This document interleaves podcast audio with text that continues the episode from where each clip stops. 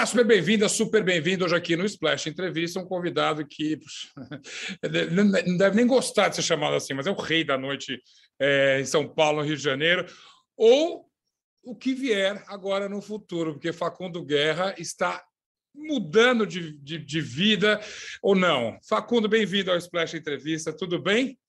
Uma honra, Zeca, sou seu fã, viu? Há muitos anos.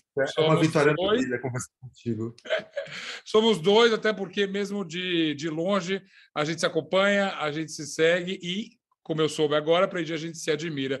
Mas, de fato, a gente quis falar contigo bastante porque você anunciou recentemente uma nova. Uma nova um novo horizonte, vamos dizer assim, uma nova pegada. Quando eu brinquei de O Rei da Noite, é de fato. Eu um pouquinho mais velho que você, já acompanhei várias fases da noite de São Paulo, do Rio também um pouco menos, mas enfim. E certamente você é o nome mais importante da mais recente delas aqui. E, justamente porque eu tenho tempo de janela, a gente sabe que essas coisas mudam, né? Muita gente já teve esse apelido, já teve esse, esse, é, é, essa honra de ser chamado de rei ou a rainha da noite.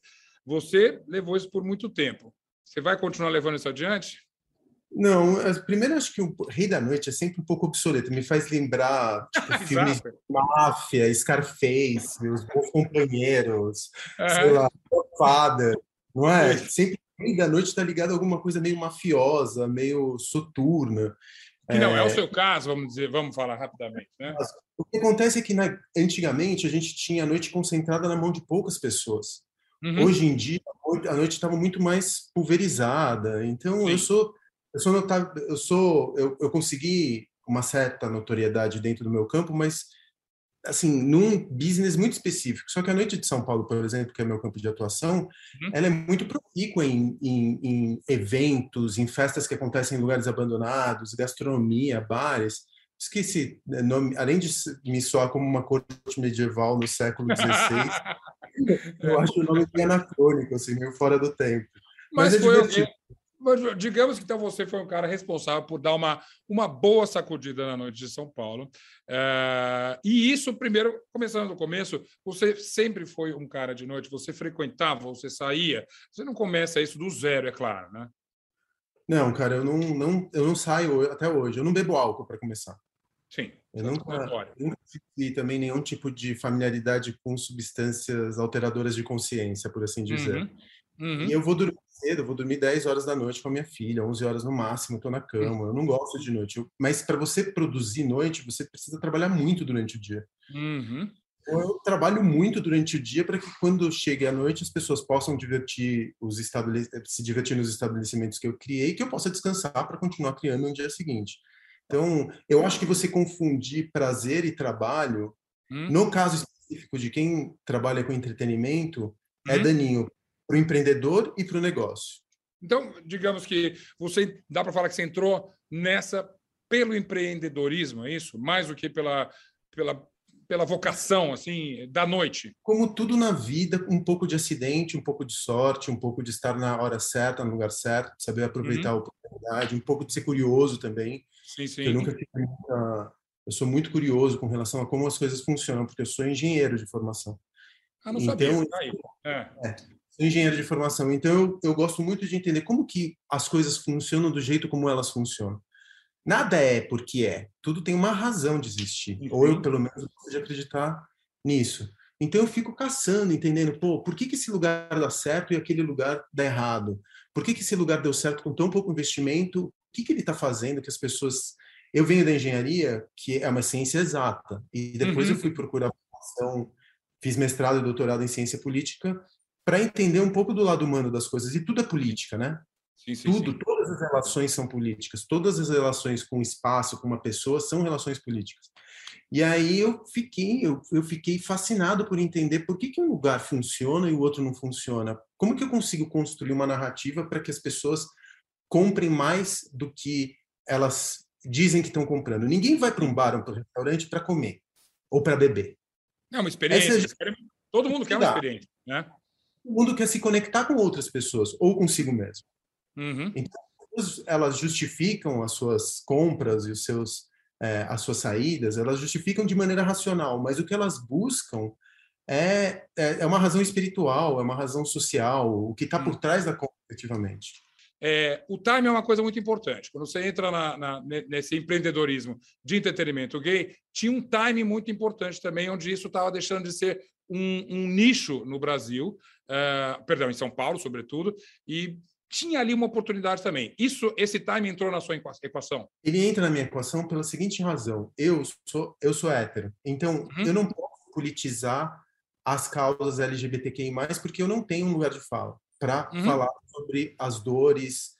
Mas eu tenho muitos amigos e tenho muita empatia e eu tenho muita basicamente todo o meu círculo social ele é composto de pessoas que estão dentro do grupo LGBTQIA+.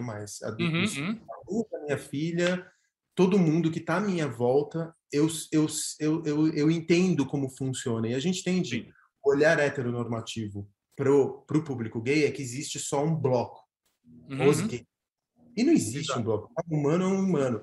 Eu gostaria de viver num mundo onde a sexualidade da pessoa não fosse uma questão. Infelizmente, eu não posso viver nesse mundo porque as pessoas ainda morrem por serem quem elas são. Exato. Mas na hora de montar minha pequena utopia, a minha, a minha pequena bolha utópica, eu posso não levar a sexualidade das pessoas em consideração. Então, o que eu faço é o seguinte: eu não faço lugares para pessoas gays. Uhum.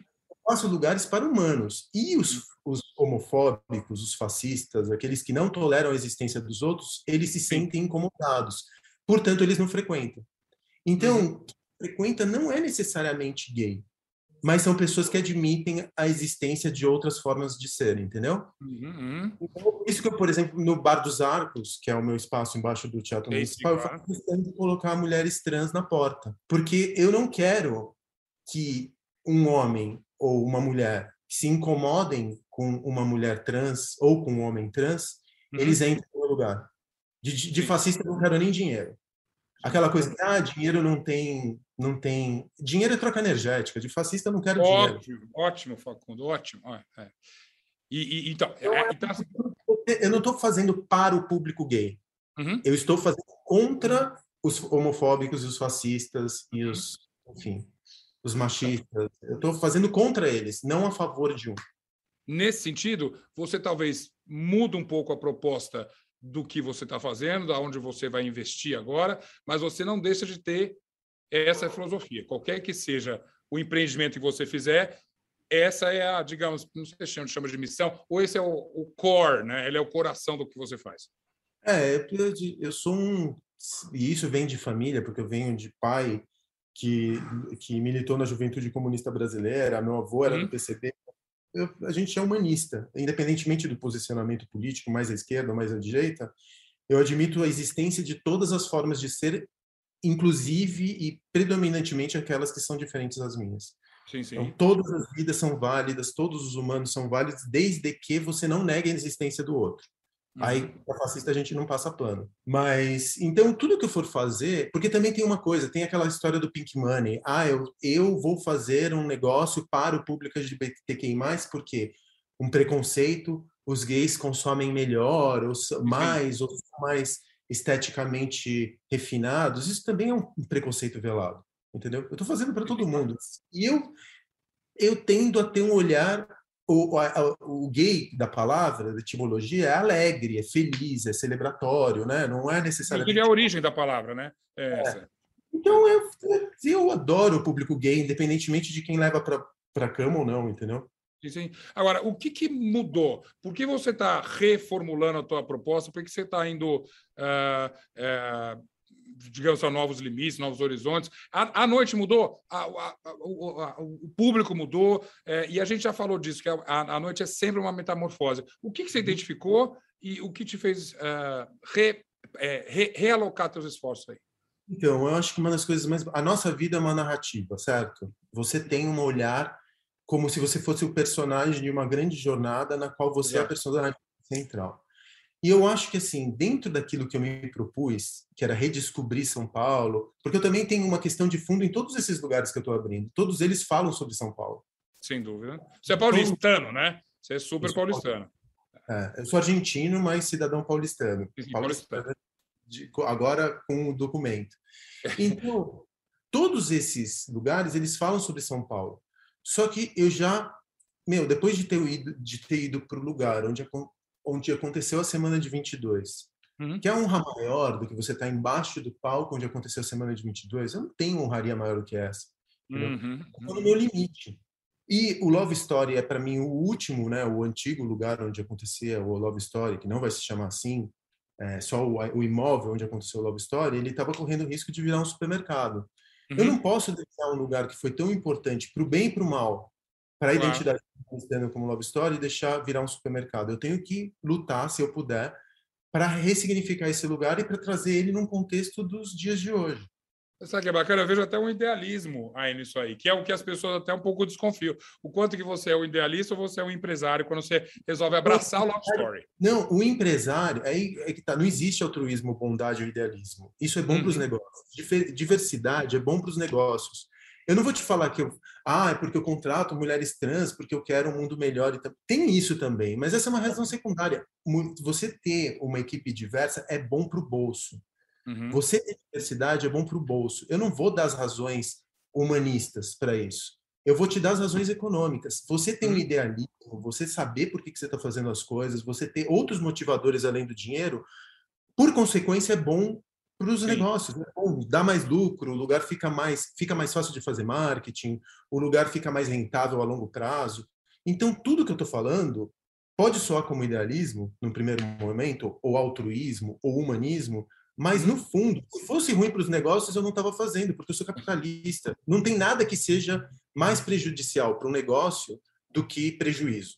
Então, Sim. vamos partir do pressuposto que eu estou no diagrama do capitalismo, do qual eu não consigo fugir. Eu estou velho demais para ficar questionando o capitalismo nos dias de hoje.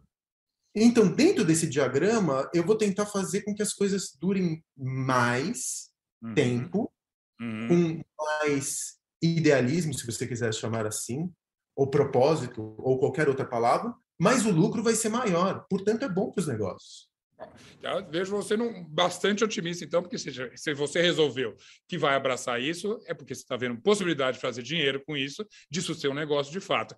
Mas, inevitavelmente, Facundo, e, a, existe um outro prejuízo que não é só o da conta bancária, tem um prejuízo de imagem. E também eu digo inevitavelmente, porque você sabe que quando você anunciou esse projeto, imediatamente, pá, né?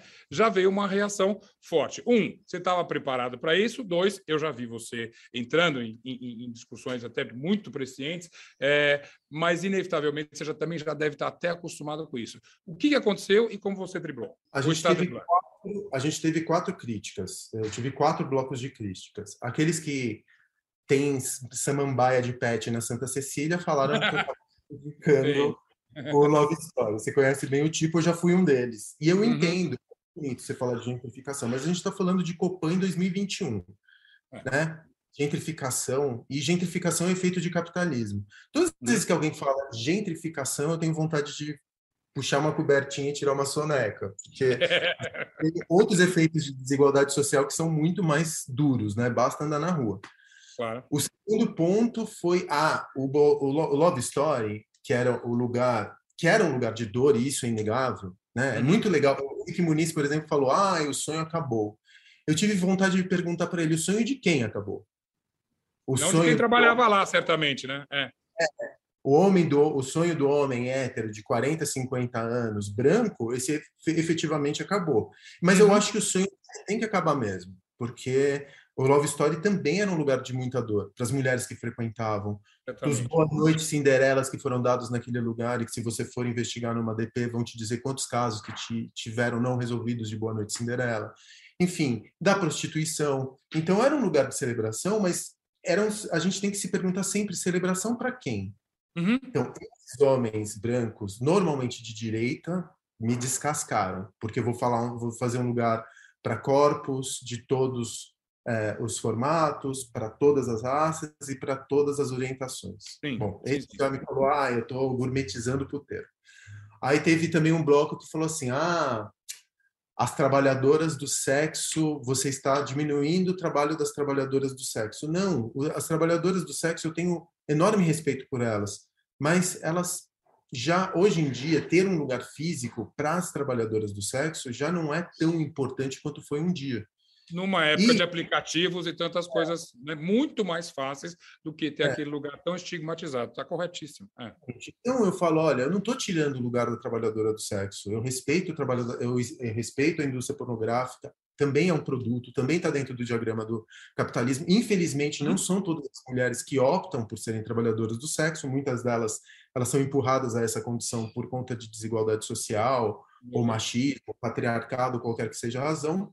Mas eu não estou, porque eu estou fazendo um outro lugar, isso não significa que eu não respeite o trabalho dessas, dessas pessoas.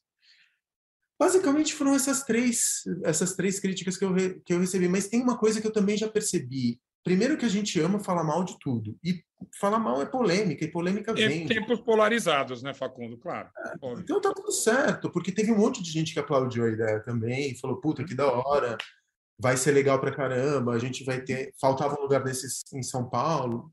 É Mas você sentiu a necessidade de se defender uh, das, das, redes sociais, por exemplo? Não? É, tudo aí vira entretenimento. Hum. É tudo entretenimento.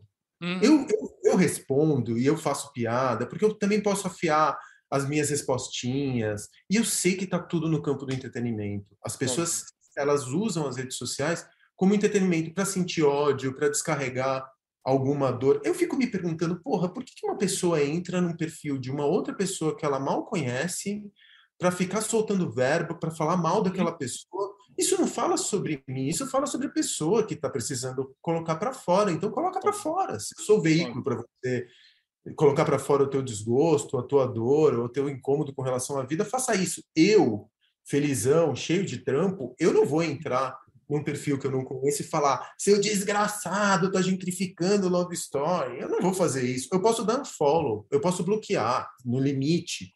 E seguir fazendo as coisas que você acredita, óbvio, né? Óbvio. Por que, que eu vou fazer isso? Então, eu, eu, por muito tempo eu me incomodava uhum. com a uhum. crítica. Até que eu me dei conta que a crítica não era sobre mim, era sobre a pessoa que estava fazendo a crítica. Sem dúvida, sem dúvida.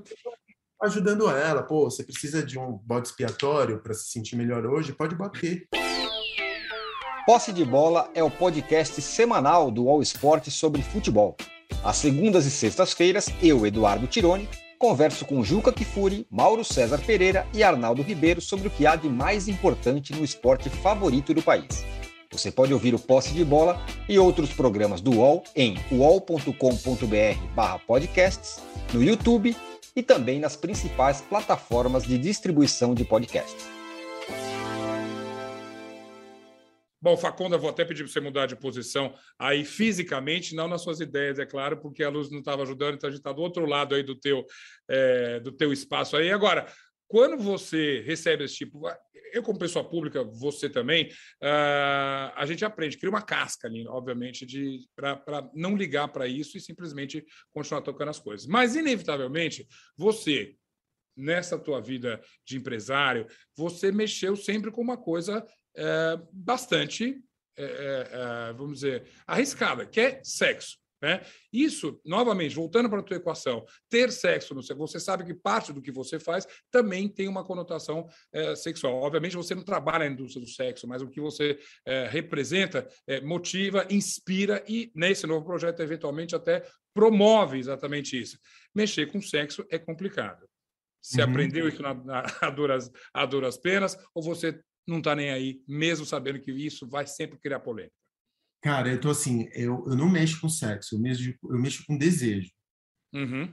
Sexo, a gente confunde sexo, de, sexo tem duas partes, tem o desejo e tem o prazer, né? Uhum. Uhum. São dois mecanismos que operam um antes do outro. Eu estou no campo do desejo, eu não estou no campo do prazer. Eu não quero que as pessoas transem dentro dos meus lugares, mas eu quero provocar sua libido, eu quero provocar os seus sentidos, eu quero uhum. provocar a sua moral, eu quero provocar o seu campo imaginário. Então, sim, sim. eu estou no campo do, do desejo. Eu acho que o desejo é o desejo que move o mundo. Uhum. O prazer pacifica. O desejo, o desejo é a fome. A barriga cheia, ela te dá vontade de tirar uma naninha, né? depois que criança é. gosta, você deita para o lado e dorme. Muito o bom. desejo te faz pegar uma passagem de avião e atravessar o mundo para encontrar a pessoa que você ama ou a pessoa que você deseja. O desejo que é mobilizador. Hum. E eu estou interessado em tudo que esteja no campo do desejo. Música gera desejo, comida desejo, álcool desejo, performance desejo, é, rituais desejo, tudo que está no campo do desejo, eu amo. E nesse desejo, esse, o espaço do desejo ainda está na noite. Eu digo isso porque parte aqui da preparação foi lembrar de um livro que eu li no começo do ano. Esse livro é super legal. É, esse cara chamado Jeremy Altino Lin. E ele é, chama-se Why We Went Out, onde ele detecta ali uma coisa: olha, parece que o desejo não está mais na noite, sobretudo no universo é, gay ali. Eu quero, você pode até discordar, mas ele diz: novamente, você tocou brevemente nisso. Você tem é, aplicativos, você tem outras maneiras de encontrar. Parece que o desejo saiu desse espaço. Não. Ele, o que aconteceu com o desejo foi o seguinte: antigamente, e se você for ver a história dos lugares onde as pessoas se encontravam, dos lugares de uhum. reunião, eles eram em si redes sociais. Sim, claro. Então, ele, por exemplo, os clubes eram as redes sociais, as boates gays. Eu estava estudando, por exemplo, a Noite Gay em São Paulo na década de 70. Uhum. Tem uma exposição agora no IMS de uma fotógrafa que me fugiu o nome agora, mas eu que ela retrata... Maravilhosa exposição, fui lá também. Você foi, maravilhosa, não me lembro agora. E você vê que São Paulo, na década de 70, tinha dezenas de boates de performance de drag queens, de é, mulheres trans. É, existia uma cena, a Wilsa Carla descendo de elefante a Rua Augusta para se apresentar na boate medieval. Aquela clássica foto na frente da medieval, sim, sim, sim. E aí você percebe, cara, como que a gente tinha tanta tanta noite, tanta noite punjante, ou então ferros bar para as mulheres gays também ali perto da Rua Augusta. Como que a gente tinha tanto? E hoje o meu concorrente ele não é mais o, a, o, a boate que está do lado. Meu concorrente é o Tinder, meu concorrente uhum. é o iFood, meu concorrente é a Netflix. Sim, porque sim. os espaços de sociabilidade, as redes sociais, eles também se virtualizaram. Então, é, hoje o lugar ele serve muito mais para não como uma rede social, como é nos lugares antigos. Quem é na medieval tinha uma outra maneira de existir do que é, os homens gays que iam na boate ali de, de almofadinhas da, da, da, do final da Augusta. Entendeu? Tinham outras outras maneiras de existir. Cada lugar ele tinha, ele falava sobre um tipo de droga, um tipo de música, um tipo de uhum. roupa, uhum. um tipo de maneira de existência. Hoje em dia essas maneiras de existência estão todas nas redes sociais. E os lugares, eles são só a concretização do espaço onde que esse, essas pessoas vão se encontrar. Não é à toa que, por exemplo, o Bumble, que é um aplicativo de encontros, montou um bar em São Paulo. É, é, é, passa a ser um acessório, uma extensão, alguma coisa assim é, de aplicativo. É um lugar onde a coisa acontece. É um buffer antes das pessoas irem para casa. Uhum, uhum. É, que, que é uma solução, mas você não está no ramo dos aplicativos, por exemplo. Então, quase assim, te pedindo um spoiler, o que, que vem por aí? Como é que você é, transporta esse desejo para a noite em 2021 ou 2, sei lá. Você vai abrir esse ano ainda? Não. Em 2022. O que eu uhum. estou pensando muito é o seguinte: o que, que aconteceu com o sexo durante a pandemia? Uhum. Corpos interditos. Né? A gente não podendo se encontrar para transar, quem tinha uma relação é, quem estava com uma relação estável, essa relação foi colocada à prova durante a pandemia. Quem não estava numa relação estável teve que se virar sozinho, literalmente, sim, ou sim. teve que encontrar um parceiro que depois virou uma relação estável. Muita gente se casou durante a pandemia. E olha o que aconteceu de, de, de importante. Olha como a gente falava, por exemplo, as mulheres falavam do, dos vibradores, né? Os vibradores eram falos gigantes de com engenheiros homens que criavam esses vibradores, não conheciam a anatomia feminina, e hoje em dia tem umas contas, cara, com 150 mil seguidores, dos objetos de design, que se a gente pega aquilo na mão, a gente fala, nossa, foi desenhado... o que fazer com aquilo. É, é da Apple isso aqui, é, é tão bonito, dá para deixar na mesa de centro da sala. Entendeu? Então você olha e fala assim, cara, teve. E as mulheres falam abertamente sobre os seus vibradores, elas carregam, tem grupos de discussão. As... Não é mais aquela coisa que você compra em sex shop. É, sex shop é, é, na, ali na, na, na, debaixo do minhocão, entendeu? A é, coisa mas... mudou o deslocamento. Sim, mas e, e, onde é que foi? E a noite ficou onde nisso aí, nesse, nessa mudança? E aí a gente estava com a noite, aí você vai ver o que, que acontecia com a noite. Pô, a gente tinha boate, a boate começaram a ir para os galpões, É, e aí você fala, e o corpo é a coisa mais, eu acho o corpo humano uma das máquinas mais lindas do mundo. E é de fato. E aí é, é, muito lindo. E aí aqui em São Paulo a gente é tão moralista, a gente está vivendo um tempo conservador tão claustrofóbico que aí você tem quatro lugares para ver um corpo em São Paulo. E eu digo de São Paulo, eu não estou falando de outras metrópoles que têm ainda menos uhum. opções. Você uhum. tem o puteiro da Rua Augusta, que você vai ver a menina adolescente. Sim. Você tem os puteiros para a elite, que você vai ver as universitárias. Você tem o grupo corpo, quando se apresenta no Teatro Municipal, você não objetifica aquele corpo. Mas você olha e fala, nossa, o que, que esse corpo pode? Né? Ele é, o, é a idealização, exatamente. É. É. Ou você vai lá no teatro oficina e você vê o corpo escatológico. Uhum, uhum, o corpo uhum. que caga, que cospe, que sangra, que é o corpo escatologizado. Né? Bais é Celso. Bais é Celso. Aí você fala assim, caraca, se eu tem uns rituais que eu não sou fetichista, eu nunca travei contato com fetiche, mas tem uns rituais tipo shibari, que é um ritual de amarração japonês. Sim. oriental, melhor dizendo.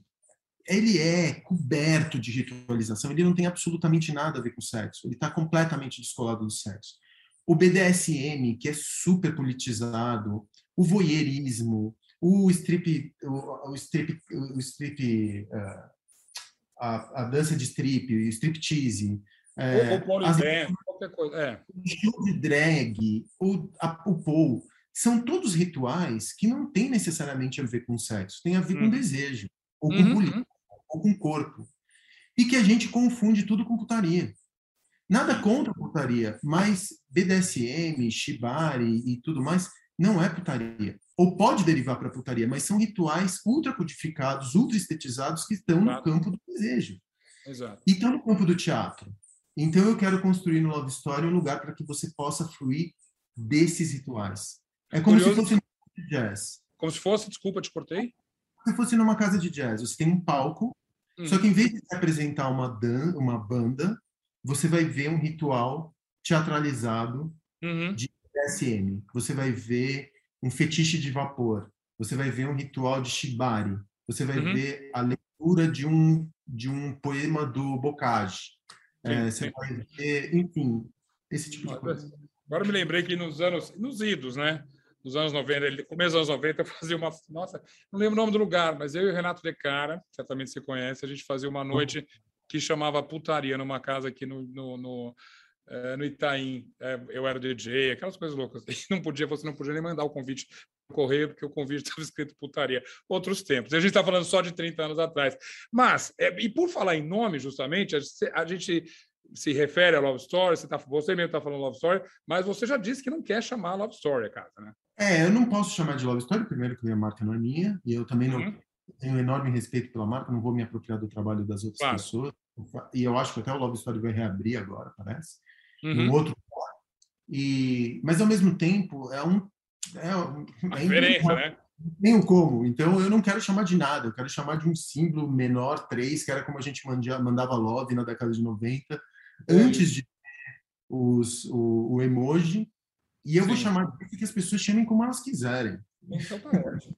Só para a gente terminar. Essa época a gente começou falando de fases da noite, fases da vida noturna e o que, que as pessoas gostam, a transformação do desejo. A noite de uma Lions, eventualmente de uma The Week, essa noite não existe mais? Zeca, eu acho que ela não existe mais. Uhum. Desse tipo de noite que a gente falava, noite que era de uma boate dessas boates quase românticas, sabe? Que Exato, eu, eu gosto de chamar de romântica, gosto disso. É, é. é, porque eu acho que elas são de uma fase onde a gente não digitalizava a nossa vida o tempo inteiro. Uhum. A gente não uhum, falava uhum. de um pouco de segredo, ela depende de um pouco de é, privacidade, que é uma coisa que não existe mais nos dias de hoje. Então, eu acho que você tentar reproduzir o formato da boate como é, existiu da década de 70, 60, 50, uhum. que foi super importante, inclusive, para criar criar uma indústria né, da música eletrônica. Sem dúvida, é, não. Todo um comportamento, imagina, claro. O comportamento dos humanos, tal como as boates, foi onde a cultura foi forjada, entendeu? Uhum, uhum. Muita coisa aconteceu, porque o hip hop não existiria se não fosse pelas boates e pelos boomboxes e pelas festas de rua e tudo mais. Mas eu acho que a festa ela tem, ela está indo para outros lugares. Uhum. Ela não acontece mais só à noite, ela começa durante o dia, vai para a noite. Ela pode chegar num bar onde a, a temperatura e, e, o nível energético vai aumentando paulatinamente ao longo da noite. É. Ela pode ir para uma casa de shows onde você vai ver fetiche. A gente vai continuar celebrando, a gente vai continuar dançando, mas acho que os formatos vão ser diferentes.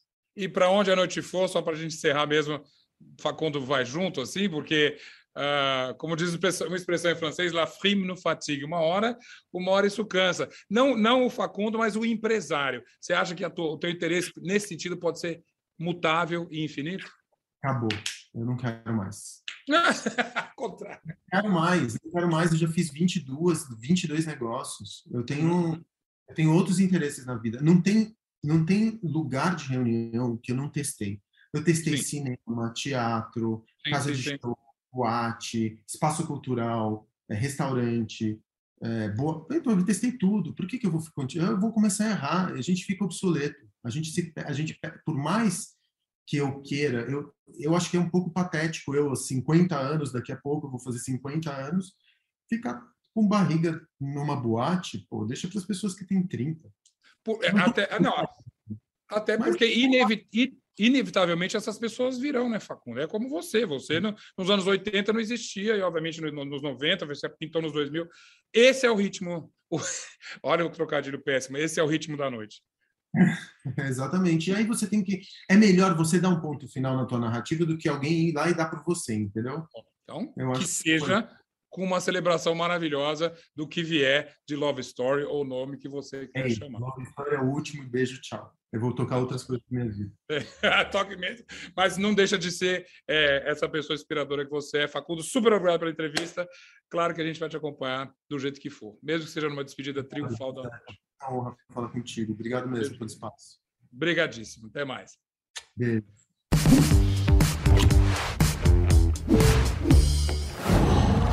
Qual?